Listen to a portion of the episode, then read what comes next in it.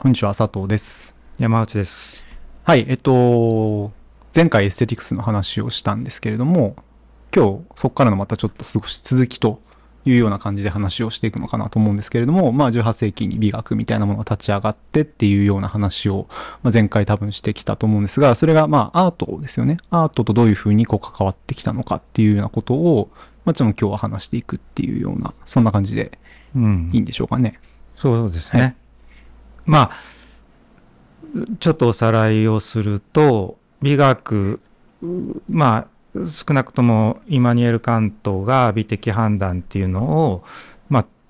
あ、あの打ち立てたと。うん。で、それが、まあ、1790年ですね。うんでね、まあ、美的判断には関心が入らないと。で、まあ、その、人々の欲求が入らないっていうのもありますけれども、まあ、道徳的なもの、判断も入らないっていうか、それ自体が美しい。うん。だから、まあ、ある種、まあ、意味、無意味であるというか、ななんて言うんでしょうね。その、なんか、いあの目的とか意味があるわけじゃないっていうところが美的判断のポイントでしたと。はいはいはいはい。で、うん。ああそうそう。で、それは多分ロマン主義芸術とかとこう結びついてるっていう話？そうですね。で、まあ、ロマン主義が同じぐらいの時時期にずっとこう、うん。来た時にまあそうですねえっ、とだからまあある種カントはだから啓蒙主義の中でそれを完成させるために判断力批判を書いたんですけど、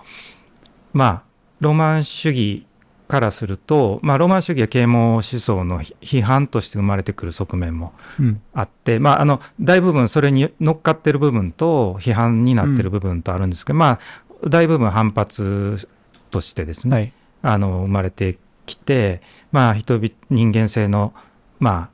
あ、を取り戻すとか、うん。まあ、情熱とか、まあ、そういうことが重要になってくるうんわけですね。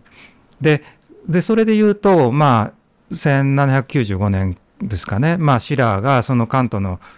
美的判断を踏まえてまたいろいろこう発展させてきたっていうことがあってだからその啓蒙思想っていうか啓蒙主義と、えーこのあロマン主義っていうのは結構微妙な関係にあるはいはいっていうね、まあそんな感じだと思いますね。うんうん。ええ。でまあだからあそれでな内容から言うとその要はその無関心である。つまりまあありとあらゆる目的とかを宙づりにすると、はい。まあ、そういうことが美的判断なのでまあなんていうんですかロあのロマン主義みたいにまあそのなんか論理的にまああの合理的につなげていくということに対するそれを宙づりにするという意味が一つあるかなと。うん。でその時にまあおいろいろ起こってきたその資本主義ですね資本主義っていうのは道具的合理性っていうのを原理としてまあ目的があったらそれに最適なものを選んででっていう非常に合理的な、はい。あの考え方なんですけどそういう合理的なこう目的と手段の連関みたいなものも宙づりにするという意味で資本主義の批判としてもまあ考えられうると。うんうん。いうのが、まあ、そこまでカントが明確に言ったわけじゃないけども今となってはそそういうものに結びつけられるんじゃないかっていうような話でした。うん。っていうのが前回の多うん分エステティクスの話うんですよね。まあ、ランシェルの話も少ししたかなとは、ねまあ思いますが、思いますが、えっと、今日はだからそれを踏まえてっていう感じなのかもしれないですけど、アートというものの世界がどういうふうに立ち上がってきたかっていうのと、そうですね。うん。で、アートは、あのーまあ、前回もちょっと言ったかもしれませんけども、実はそんな古いもんではなくって、うん。近代の発明ですよね。うん。で、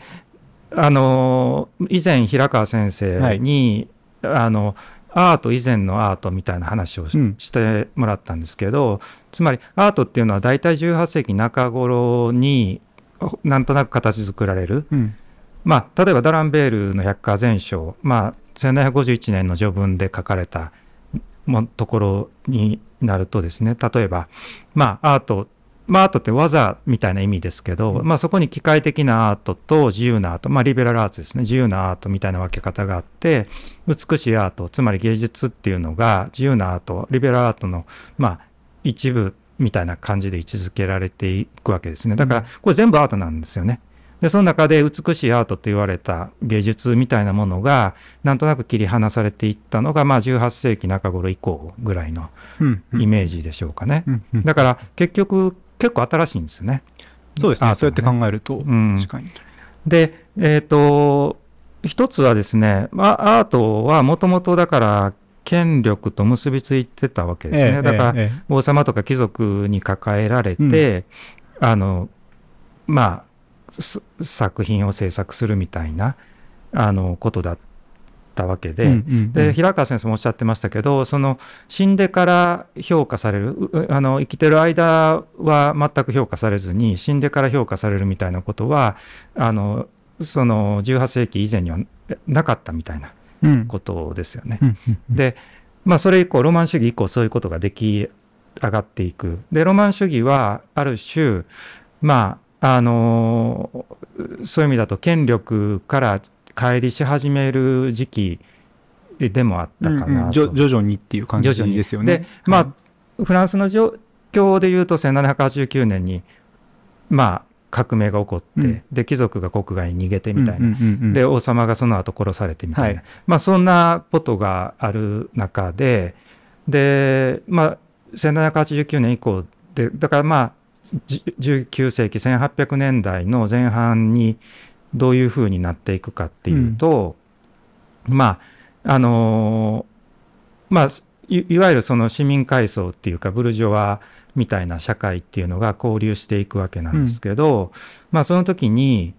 あのやっぱ教育水準がどんどん上がっていくっていう時期と重なるんですよね。はいはいで地方の地方で教育を受けた人たちがパリに集まるみたいな。うんでその人たちはが大量にあのたパリに集まるんだけど仕事がないみたいなはいはいあの世界でいわゆるボヘミアンみたいなのが形成されていく。でボヘミアンっていうのは、まあ、教育水準があってですね、まあ、芸術家になりたい人たち物書きだったりになりたい人たちがパリに集まってくるんだけど、まあ、その仕事はいわゆるブルジョワの人たちに占め、まあ、独り占めにされている。うんで仕事がなくってなんか新聞に記事書いたりみたいな生活をしているみたいな人たちですね。でこのボヘミアンはですねまあ基本的に権力に対しては懐疑的で批判的なわけですね。うんまあ、で自分たち貧しいと。であのまあその頃アカデミーまあ王様あの王権が倒された後もまあアカデミーが復活するはいわけですけど、アカデミーの権利権威みたいなのにまあ反発するわけですよね。ででその頃アートマーケットも立ち上がってくるのでまああの絵画とかでいうともう少し後になるんでしょうけども例えばあの小説とかだと新聞で連載が始まってみたいな、あのそういうことでその売れるようになっていくみたいにね、まあそんな時代だったんでしょうね。でその時にあのだからもともとは権力と結びついてたんだけど、まあ、権力に対して批判的になっていくという勢力が、まあ、そこで出出始めるみたいなうんうんうん。ことじゃないですかね。うんうん。で、うん、あはいはい。でまあその時に多分ふ2つぐらいの動きがあって1つは大衆に迎合するアートみたいなあのーまあ新聞でやっぱり大衆受けするものが売れるみたいなうん。ものがあった時にですね、あのでその時にブルジョワ的でもあるんですね。これややこしいんですけどやっぱり19世紀のブルジョワって2つの側面があって、はい。いまあ、いわゆる上、まあ、あのアッパーミドルクラスみたいなイメージであの教養があってみたいなイメージもあるんですけど、19世紀だから資本あの産業革命がどんどん進行していった時期ですから、うん。成金でもあるんですよね。はいはい。で成金でな、まあ、成功した人はあまり教養もなくってで自分の息子たちはなんかそういうアートとかに興味を示すんだけどいやそんなんじゃなくってもっと実質的なことを勉強しろみたいな、まあ、そんな世界ですよね。だからあのブルジョワっていうと高尚なみたいなイメージもあるんですけど、うん。うん当時はちょっとなんかそういう感じじゃない。ややこしよまあ両方あったんでしょうね。うんうんうん。でまあだからそういう大衆受けするものとブルジョブルジョワみたいなものまあブルジョワが新聞をまあ、あの支配する、えええでそうすると売れるものを選択していくみたいなうんうんうん意味もあったでしょうけども、まあ、大衆的なものっていうのが一つ出来上がった時に、やっぱりそのボボヘミアンたちはそういうのはアートじゃないと。やっぱり批判するわけですね。まあ、大衆受けするなんでしょうハリウッド映画はアートじゃないみたいなのと一緒で まああのそんな部分がありますよね、はいはいはいはい。でその時にあのアンチブルジョアっていうのが鮮明になっていった時にやっぱり社会主義的なアートっていうのが生まれていくわけですね。でまあうんそれがレアリズムだったりすると、まあつまり例えばクールベとかねそのまあに民衆の日常を描こうみたいな、意味でのレアリズムっうんていうのが生まれてくる。でい片やブルジョアがいって大衆的なものがあるというふうに、まあ、反発する形で生まれていくんでしょうね。うんうんうん。であでまあアートがアートとして自立していく、まあ、あのピエール・ブルデューっていう人が、まあ、そういう言い方をしますけど、まあ、あの自立一つのバーアートバーアートの世界として自立していくっていう、あののが19世紀の前半から中頃に起こっていくみたいなうん。ことでしょうね。であのブルデューの言い方をするとアートは資本主義の論理を反転させると。あのつまり経済的に成功したのはアートとしては失敗であるみたいな、うんうん。アートとして成功するためには経済的な成功をもう諦めざるを得ないみたいな、まあ、そういう考え方がそそこで初めて生まれてくるみたいな、うん。だから、まあ、だゴッホがその後ゴッホはだから、まあね、その19世紀の終わりのあたりの世代ではありますけど、なんか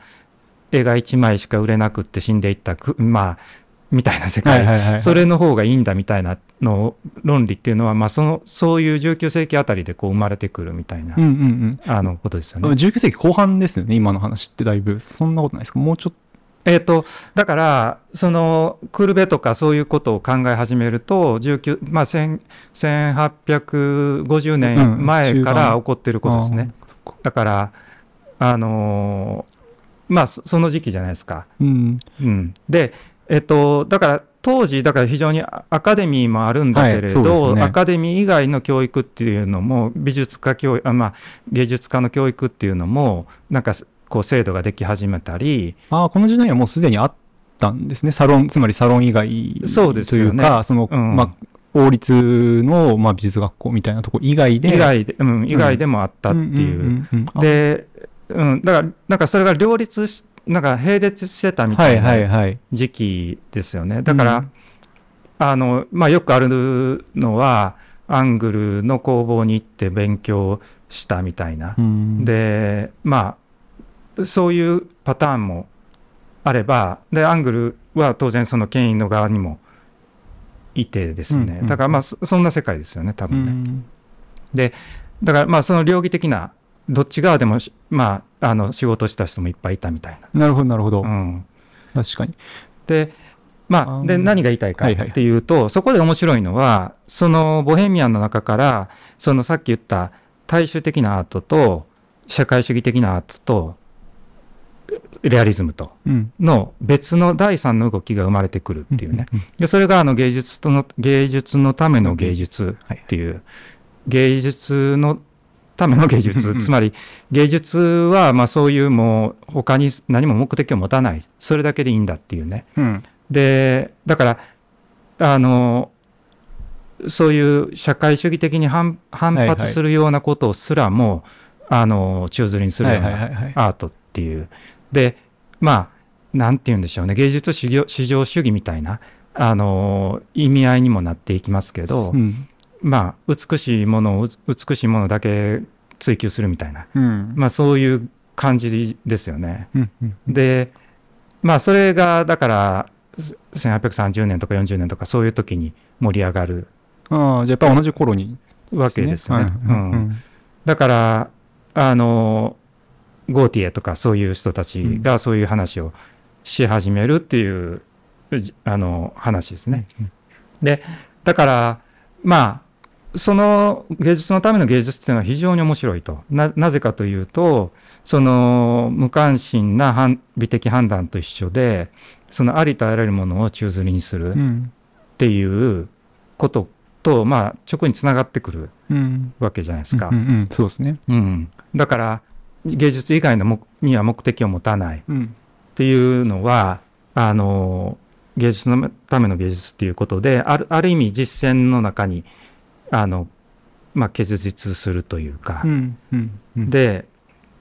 でここで多分重要あで、まあ、そ歴史を追っていくとでその後ですよねモダニズムが、まあ、マネとかが、まあ、1850年とか以降ぐらいですかね、まあ、マネとかが活躍し始める時にあのモダニズムがこう形成されていく。うんでモダニズムは結局人なんかその芸自分の芸術のメディアムにまあ忠実にメディアムに閉じるというか。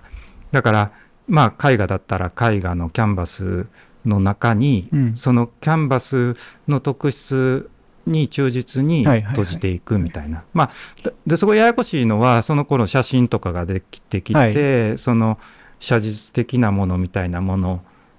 の意味が問い直されてみたいな。でまあマネが平べったく描き始めたはいみたな。はいいはいはい。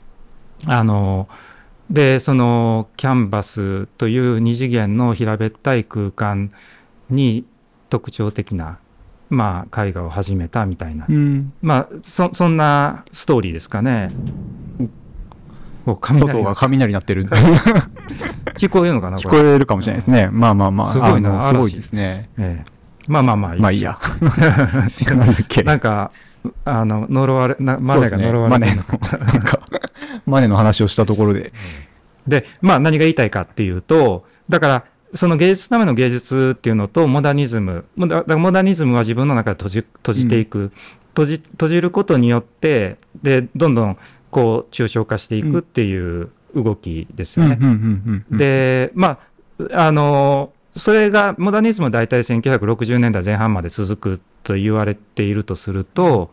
で、60年代前半ぐらいから、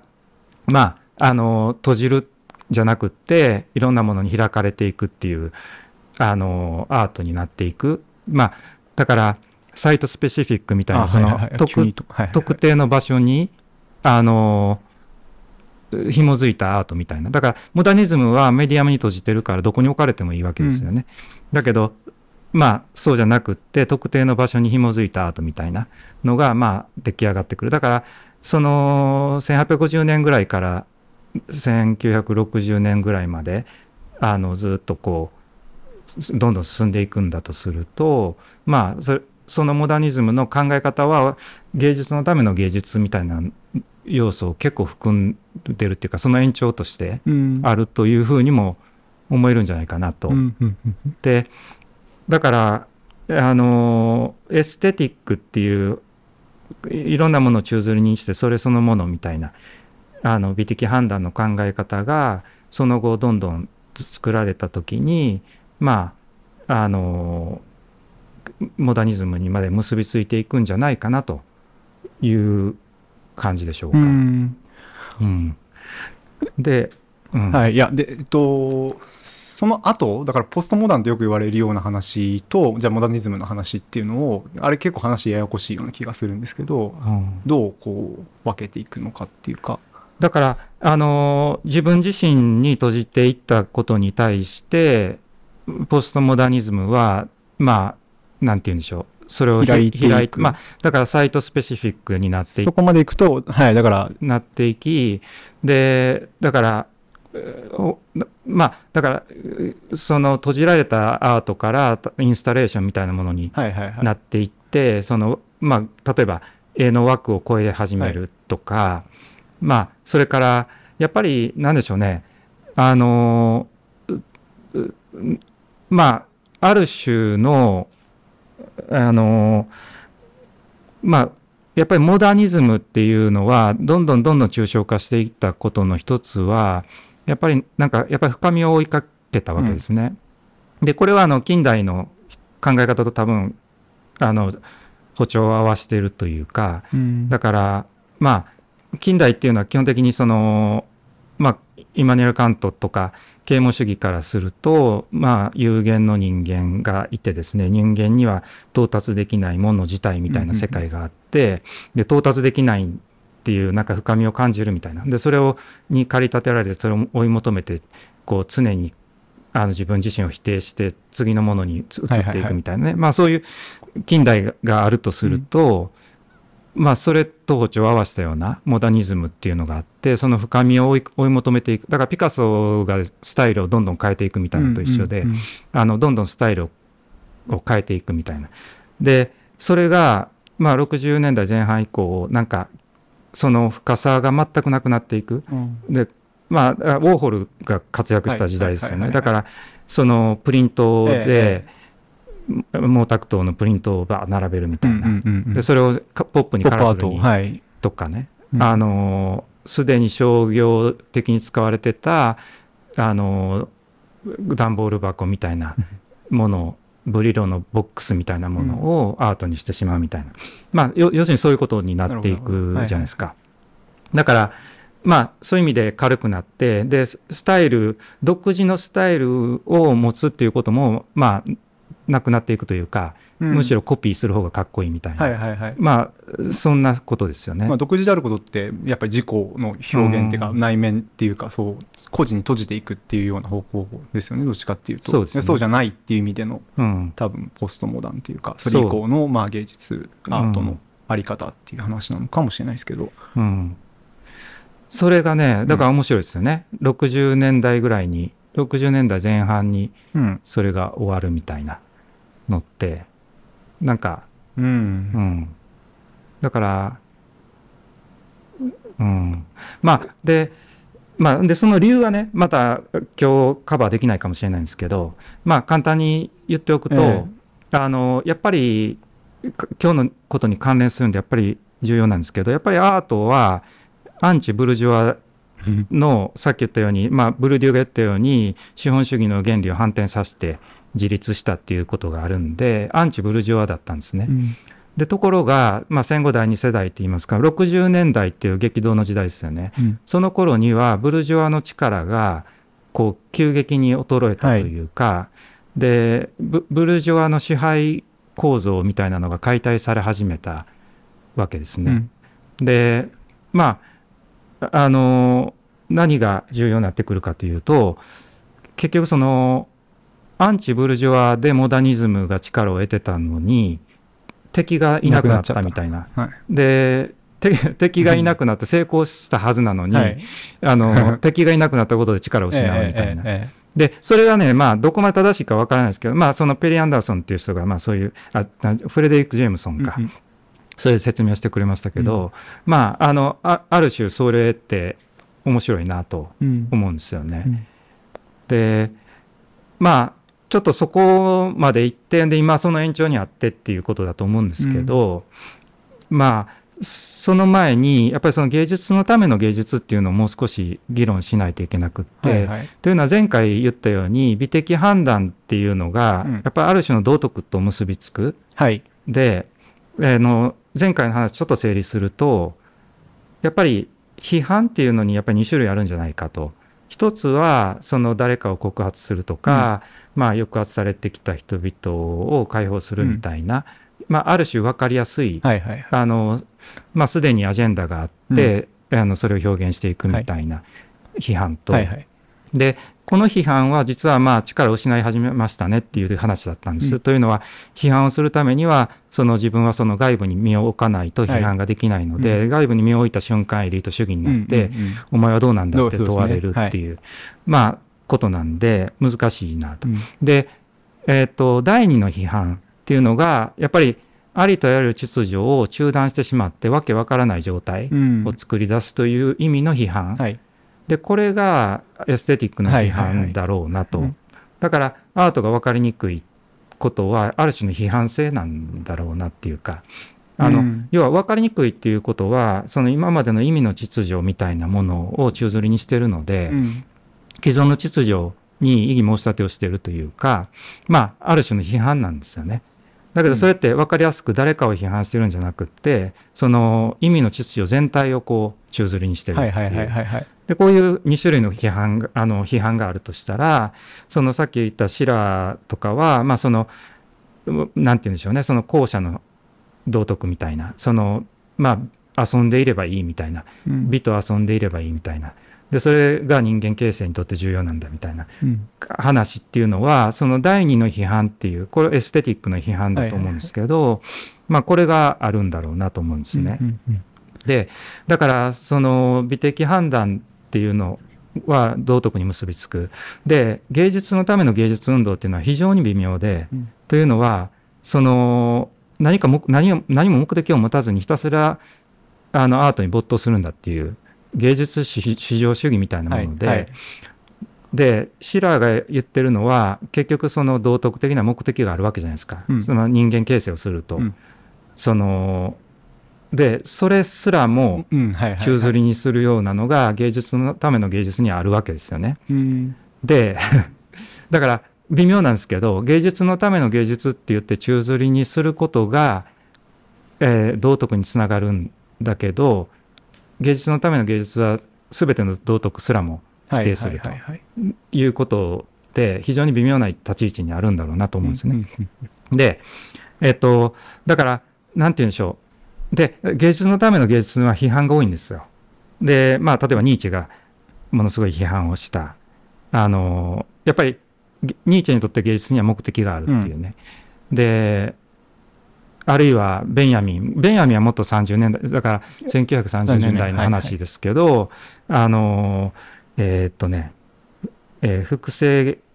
技術の話ですよね。はいはいあのまあ有名な有名な。はい本があります。ちょっと。ああの最後でね、うん。あの芸術のための芸術の批判をする批判をするというか、うん。まあファシズムに結びつくんだという話ですよね。でファシズムっていうのはまあその政治を政治をあのアートにしていくあのエステティックにしていくという、でそれで大衆に表現を与える。うんだけれどあのまあそれが戦争に結びついていくんですね。でまあその1900年代後半のイタリアの未来派みたいなマリネッティとかが未来派宣言みたいなことをしましたけども、そのマリネッティは戦争を賛美したうんわけですよね。であの戦争美しいと言ったと。ででそのそのマリネッティの未来派がいわゆるそのファシズムに取り込まれて、はいムッソリに取り込まれて、うんうんまあ途中で否定あの喧嘩別れするみたいな話ですけど、あの取り込まれていくということがある中でですねそのベンヤミンはそれは芸術のための芸術の帰結であると。うんまあこういうふうに言うわけです。つまり芸術至上主義であの、まあ、進むとまあそうなってしまうだろうとうんいうことですよね。うんでそこには多分シラーが言ったような、えー、と遊びとしての道徳みたいなそういうものがある種こうまあおあのうんなんて言うんでしょうね軽視されてしまって、はいはいっていう話があるんでしょうね。うんだから非常に難しい話なんです。だから芸術のための芸術っていうことをなんていうんでしょうそんなにこう気軽には考えられないというか、はい。はいはいそこに含まれた矛盾にやっぱり直面しないといけうんないっうん。ていう。うんなるほど。うん。ベンヤミンすみません複製技術時代の芸術作品でしたね。あそう1936年でしたね、パッと出てこない。はいはいはいはい。はい。まあうん。あごめんなさい。いやいや、いいですけど。あの、まあ、ちょっと話戻しますけど、まあ、 aesthetics を前回、まあ、お話、話をして、多分なんで aesthetics がこう、じ重要、まあ、必要だと思ってるかっていう話、ちょうどなんか今日も午前中授業をしていて、資本主義批判をするだけだったら、いちいち、その、 aesthetics なんて言わなくていいんじゃないのか言わなくってて、あの、いう、あの、まあ、ある種鋭いというか、うん質問があったと思うんですけど、まあ、その理由っていうのが今の話ではありますよね。今、そうですね。はい、おっしゃった話。だだから単純な批判うん。あのーまあジェフ・ベゾスは悪いやつだとかね、うんうん あのーまあ、まあね、はいはいはい。そういう批判っていうのは、あの、なんて言うんでしょう。まあ、ある種簡単。で、まあ、うん。あるいは、男女二元論もそうですよね。まあそうですね。うん。ジェンダーの問題、はい。えっと、まあ、ある種女性が虐げられてきたっていう、家父長性があってっていう、で、それを批判するっていうのは、まあ、ある種簡単なわけですよね。ただ、その批判っていうのは結構厄介でっていう、んんん。まあ、男女二元論で言うと、まあ例えば女性が自分たちの権利を主張し始めて、あるいは男性よりも権力を持つんだとかって言い始めるとですね、結局男女二元論の枠組みを保持しているだけじゃなくて、はいはい。それをより強化してるっていうね、はいはいはい。だから本来はその家父長制があって男女二元論の仕組みその枠組み自体が問題であったはずなのにそれをより強化してしまうみたいなうんうんことになってしまうわけですね。でそうじゃなくってそのやっぱり第二の批判宙吊りの批判っていうのはその枠組み自体を拡乱していくっうんていう。でやっぱりねその時にやっぱり枠組み拡乱したら意味不明になるっていうことだと思うんですよ。わけわからなくなるっていうか。はいはいはい。でだからアートがわけわからないっていうことをよく言われますけどわかわけわからないっていうことが本質というかうん。そのわけわからないことによってやっぱりその既存の意味の秩序とか感性の秩序っていうのを宙づりにしてるわけなのででそれはななんかなんて言うんでしょうなんかあなんかそういうしてるねじゃなくてそれ批判だと思うんですね一つのね。はいはいはい。うん、だからでその第二の意味の批判っていうのが大事だというのが我々の考え方で、うんうんうんだからこそエステティックスっていう概念を持ち出していると。うん。でさらに言うとイノベーション価値創造においてもあのエステティクスっていうのが大事だと。でこれはあの非常にアクロバティックにあのやってるんですけど、まああのだからこそ我々の 言ってることっていうのが分かりにくいかつまあかなりエクセントリックなんですけど はい。あのよくよく考えると今まで価値創造してきたものって、まあ、あのその時代を象徴するような価値を作ってきたもうんうんのうん、で、やっぱり宙吊りをしてきたし当初出てきた時にはわわけわからなかったもんだし、うん。そのなんて言うんでしょうね。あのやっぱり第二の意味の批判っていうのがあったはずなんはい。ですよね。だからまあなんでしょうだからあアップルなんかがそうですよね。すあのいつも例に出すんで繰り返しになりますけど、まあ98年に iMacG3 っていうのを出したと。で90年代の終わり98年っていうと技術進歩がものすごくて、え Windows95 ってすごいものが出てみたいな、うんうんうんでその次が98だってっていうまあそんな時代でお金があったらいい CPU 切り替えるみたいな時代ですよね。でそんな見た目にこだわるみたいなおかしいわけですよ。うんうんでまあちょっとでもお金があったらメモリー増やすみたいな時に、後ろから見てかっこいい iMacG3 を登場させるわけですよはいはいはいね。明らかにおかしいそうですね。だからそれはこれまでの PC のある種価値っていうか、まあ当然機能だみたいな、わかんないですけど、まあ話っていうのを、まあ完全に宙吊りにしているっていう、うんそういう話なんですかね。そうですよね。でだから何が言いたいかっていうとねそこでの iMacG3 が出てきた時はデザインが重要だからうんぬんとかそういう話じゃなくって、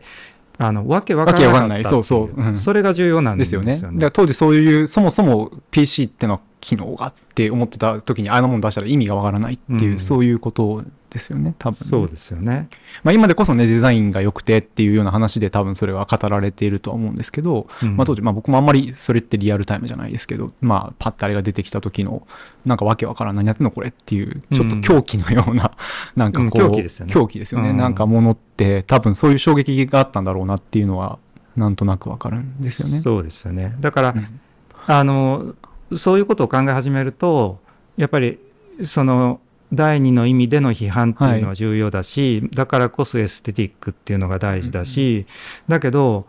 あのま前回も言いましたけどエステティックスっていう美学っていうのはやっぱりあのここ2 3 0年否定され続けてきたんですよね。うん。っていうのはやっぱり美しいものっていうのはエリート主義なので、まあねその前も言ったように美美大でトレーニングを受けた一部の人しかこうできませんみたいな、うんうんでそれは民主的じゃないので、まあ、誰にでもできるんだって言いたいから、まあ、美学っていうのは避けて、まあ、む避けられただけじゃなくてもう否定されてきたんですよね。だからあのいや今こそそれをこう取り戻さないといけないっていうのが我々の言いたい。ことでしょうか。はいはいはい。はい。はい。んもうちょっと時間あるけど、まあ、うん。綺麗に収まっちゃったら収まった。い言い言い残したことは多分、うん、うん、まあそうですね。なんかいつもこの話をずっとこうしてきまあ今日アートの話をっていう話だったと思うんですけどさっきおっしゃってたようにアートそのものにこう、まあ、既存の秩序を宙づりにするっていうような力があるっていうような話でまあアートって実は意味わかんない、まあ、特に現代アートとかを割とパッと思い浮かべてしまったりするんですけどいやさっきの話例えばアップルだったりとか、まあ、これまで起こってきた大きななんというかイノベーションみたいなものっていうのは何らかのこう枠組みを買い足してるよねっていうのはなんか割と分かりやすかったりするんですけど、うん。現代アートってそもそも何の枠組み解体してるのかもよく分かんないっていうものが結構あるような気がしていて、うん。例えばデュシャンとかだと分かりやすいですよね、うん。えっと、今までのアートのまあでもそれもね、うん。当時の人には分からない。まあね当時の人には分かんなかったって話かもしれない。確かにまあそう、うん。誰かが後でそれを批,、はまあ、批評してこうだって意味付けをするからまあそうか分かるっていうのはあるのかもしれない。まあだからそれはあるんでしょうね。おそらく当然なんですけれども、なんかこう、す今、あまあ作品、こう現代アーティストの方たちが作ってるうんのの中にも多分それぞれ、おそらくテーマはあって、うんそれに対する何かこう、なんというか、まあ、宙づりにするという意味での多分批判としてそれが出てきているっていう。うん、まあそうなんですよね。でなまあ、まあ繰り返しにはなりますけどやっぱりあのその宙づりっていうのもの危険性も我々理解しない、だからさっき言ったようにファシズムにつながるといういうふうな批判もまああるわけなので、でまああとまあね芸術至上主義みたいなものうも、ん。なかなかこう難しいというか、はいはいはいはい。ただやっぱりそこでそれの持っているこうものすごいラディカルな政治性みたいな、うん。そこから導き出される道徳みたいなもの。でこれはあのわけわからないがゆえにわけわからないものであるがゆえにすごい力強いんですけど、だだだけどだからいだからこそなんかあの誤解もされるし、ええ。ーらんなんていうの誤用もされるしみえたいな、うんうんうんあの難しいとこはいはいはい。ですよね。だからエステティックス、まあ、的なまあ批判をしようって言って別にみんなに現代アーティストになれと言ってるわけでは当然ないわけだから、あそまあちょっとその話がまあしたかったうか、それでね、あの実は先々週かイタリア行ってね、あ,、はいはい、のまあ、ちょっと余談になるんですけど、あのこの議論をずっとしてたんですけどね、でそうするとね、まあ、やっぱりいろいろ反発食らうんです。でというのは、我々がね、なぜマクドナルドとかスターバックスとかユニクロとか、うん。アップルの事例を使うんだと。うんうんでアーティストはむむしろそういうものを批判する立場ですから、はいはいはい。あのそういう巨大ビジネスみたいなものをね、はいはいはい。うんうんその特に特にマクドナルドスターバックス、まあ、ユニクロもそうですかね、うんまあ、アーティストからすると到底肯定できないね。はい。ものなんですよ、うん。それを我々、まあ、さらにベンヤミンと結びつけるわけですからあの、まあ、ほとんどあれですね、異端ですようん。ね。で何ななぜそれをあのしてるかっていうと 自分なりにですよ、うんはいはい自分なりに宙づりにしてるつもりなんですよね。まあ、つまりその、うんそういう枠組み自体を、まあ、か乱してるというか、はいはいはい。だから結局だからスターバックス悪いやつらだとそうですよね。だからあの全否定するわけですよ。はいであるいは資本主義悪いから全否定するんですよね。でもそそういう批判ではなくて、はいはいはい。あのなんて言うんでしょうそのそそういう、まあ、善悪をききれいに分けて批判するっていう第一の批判ではなくって、まあ、それをか乱して、まあ、ある程度わけわからなさを作り出したいっていうか まあそういうなんかね、まあ、そういうのあるんですよ。で当然はいはい。自分たちもねやっぱりまあそれなりに学者でやってるわけですから、当然ながら実はマクドナルド批判だし、はいはいはい。スターバックス批判なんだけれど だけど彼らがあの成功したのは決してその人々を誘導して利益を上げたええわけではなく、彼らにも何らかの批判性があったんだよっていうことに向き合うことが結局彼らを批判する。ためにも必要じゃないですかっていう、んんんこういうメッセージなのですはいよね。はいはい。うんまあなんかそれ自体はそんなに分かりにくい話じゃないなと思っていて、そのイタリアでどんな話になったのかちょっとすみません、分かんないんですけど、でも多分その、なんでそういう大きな資本みたいなものを、まあ、よ擁護するわけない、まあなんか称賛してんだみたいな、そういうわけじゃないですけど、なんで例を取ってんだみたいなことを言うってこと自体が、多分もう資本主義の権下みたいなものを多分敵として、えっと、置いていて、それはもう完全に第一の批判になっているっていうことだと思うんですよね。そうね。そうじゃなくてっていうことだとは思うんですけど、うん。まあ多分それ分かっていただければ多分分かるんだとは思うんですけど。あの、うん。ただね、まあそういう話するときに、あだからね、これ聞いてる人もわけわからないと思うんですよ。あ。あなたたちはスターバックスを称賛してるんですか、それとも批判してるんですか？あまあ、実はそれを、うん。そこを中図にしてるんですよっていう答えなんだけなるほれどそうですね。うんまあそういうことなんですよ。はい。良い悪いではないっていうところはありますね。確かにまそうなんです。あ。なるほど。ええ、あの実はそうなんですよっていうのに結びついてるんだけど、うん、だからこそ我々のやってること分かりにくいんですよね。うんなるほど。まあ、そうですね。はいはい。でもそうしないといけないなというのはありますよね。なんか、こう、同じことをやっていくんだったらあんまり意味がないなって思っているので、そうですねはい。そういう意味では、うんまあ、これね、我々我々がやってるんですけど、これをかなりアクロバティックにやってるんで、まあ、まっとうな学者からすると、ええみたいなとこいっぱいあるんですよ。はい。まああの我々まっとうじゃないんで、我々って言ってるけど、まあいいけど。うん、まあ、私は少なくとも。いやいやいや、あでの、はいはいはい。なんだけど、やってることはかなり守備一貫してそうですねやっ。ていや、るつもりです。と思います。あの、それはずっと、あの、ここ10年ぐらい一緒にいて、まあ、変わってないですね。ある意味、うん、根幹のところはって気はしますね。そうなんです。はい。はい。まあ、じゃあ、そんなところで、今日は終わりにしましょうか。はいではでは、今日もありがとうございました。ありがとうございましたお疲れ様でした。お疲れ様でしたはい。